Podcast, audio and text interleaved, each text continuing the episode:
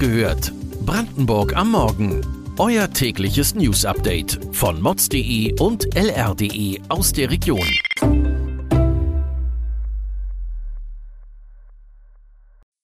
Guten Morgen an diesem 16. Juni. Brandenburgs größte Müllhalde vor dem Aus. Krise in der Baubranche bedroht Schulkinder, wo jetzt für Millionen Radwege saniert werden.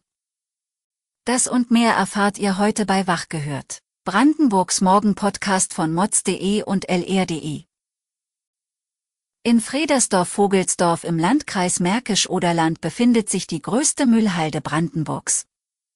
Mehr als 81.000 Tonnen Altabfälle lagern hier. Die sollen jetzt einem Gewerbepark weichen. Die Sorbus GmbH aus Dresden sowie deren Partner wollen auf dem 13 Hektar großen Gelände bis 2026 ein Industriezentrum installieren. Ende Mai haben Fachleute dort begonnen, die Altabfälle zu entsorgen. Die Maßnahme soll bis Mai 2023 beendet sein. Warum der Aufwand? Wir wollen auch etwas vom Tesla-Kuchen, sagt ein Gesellschafter der Sorbus GmbH. Es gehe darum, Zulieferern des Autobauers möglichst zeitnah konkrete Gewerbeobjekte anbieten zu können. Die ersten Artenschutzmaßnahmen sind auch schon angelaufen. Es ist noch nicht allzu lange her, da forderte die Baubranche immer wieder von den Kommunen, doch gefälligst in ihre Infrastruktur zu investieren. Auf diese Weise sollte der Staat die Auftragsbücher des schwächelnden Baugewerbes füllen und den Menschen Arbeit geben. Heute ist es genau umgekehrt. In Cottbus gibt es genügend kommunale Baustellen, aber die Firmen und die Leute fehlen. Damit geraten die Bauprojekte der Stadt Cottbus in die Schieflage, denn die Bauprojekte sind stets an Fördergeld gebunden. Auf Ausschreibungen melden sich nur wenige Firmen und deren Angebote liegen oft weit über den Kostenberechnungen. Ausschreibungen müssen deshalb wiederholt werden.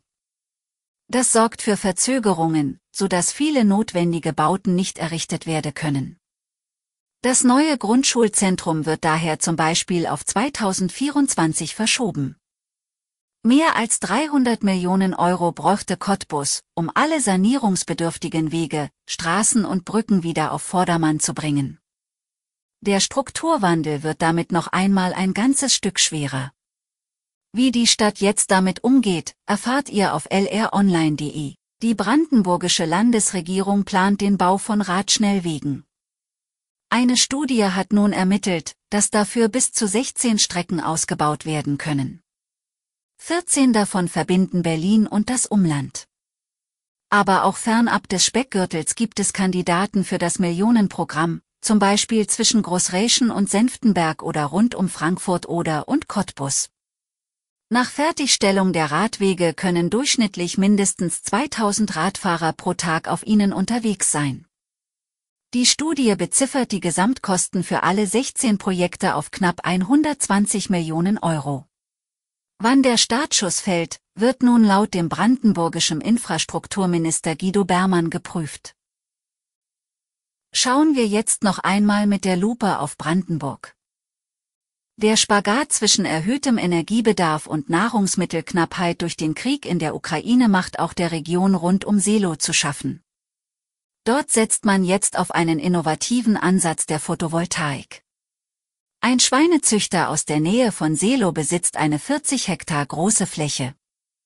Dieser Acker hat eine hohe Bodenwertzahl und ist aktuell mit Weizen bestellt.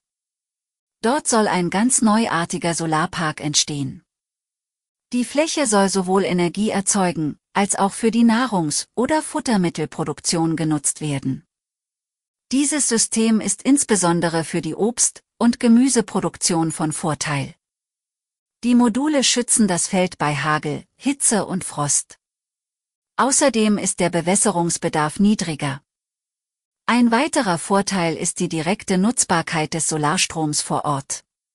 Mehr zu dem Projekt gibt es auf mods.de. Für den Tourismus geht Senftenberg im Landkreis Oberspreewald-Lausitz jetzt eigene Wege.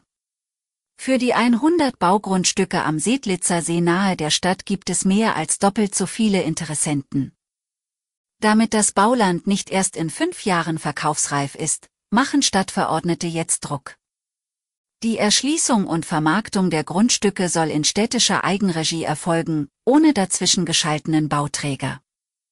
So können die Stadtvertreter den Zeitplan selbst bestimmen. Die Entwicklungsgewinne kommen der Stadtkasse zugute. Regionale Bauwirtschaft kann so besser mit einbezogen werden. Weitere Details und Hintergründe zu den heutigen Nachrichten lest ihr auf mods.de und lr.de. Wir versorgen euch jeden Tag mit frischen Informationen aus der Region. Am Freitag früh hört ihr die nächste Folge Wach gehört, Brandenburg am Morgen. Kommt gut durch den Tag.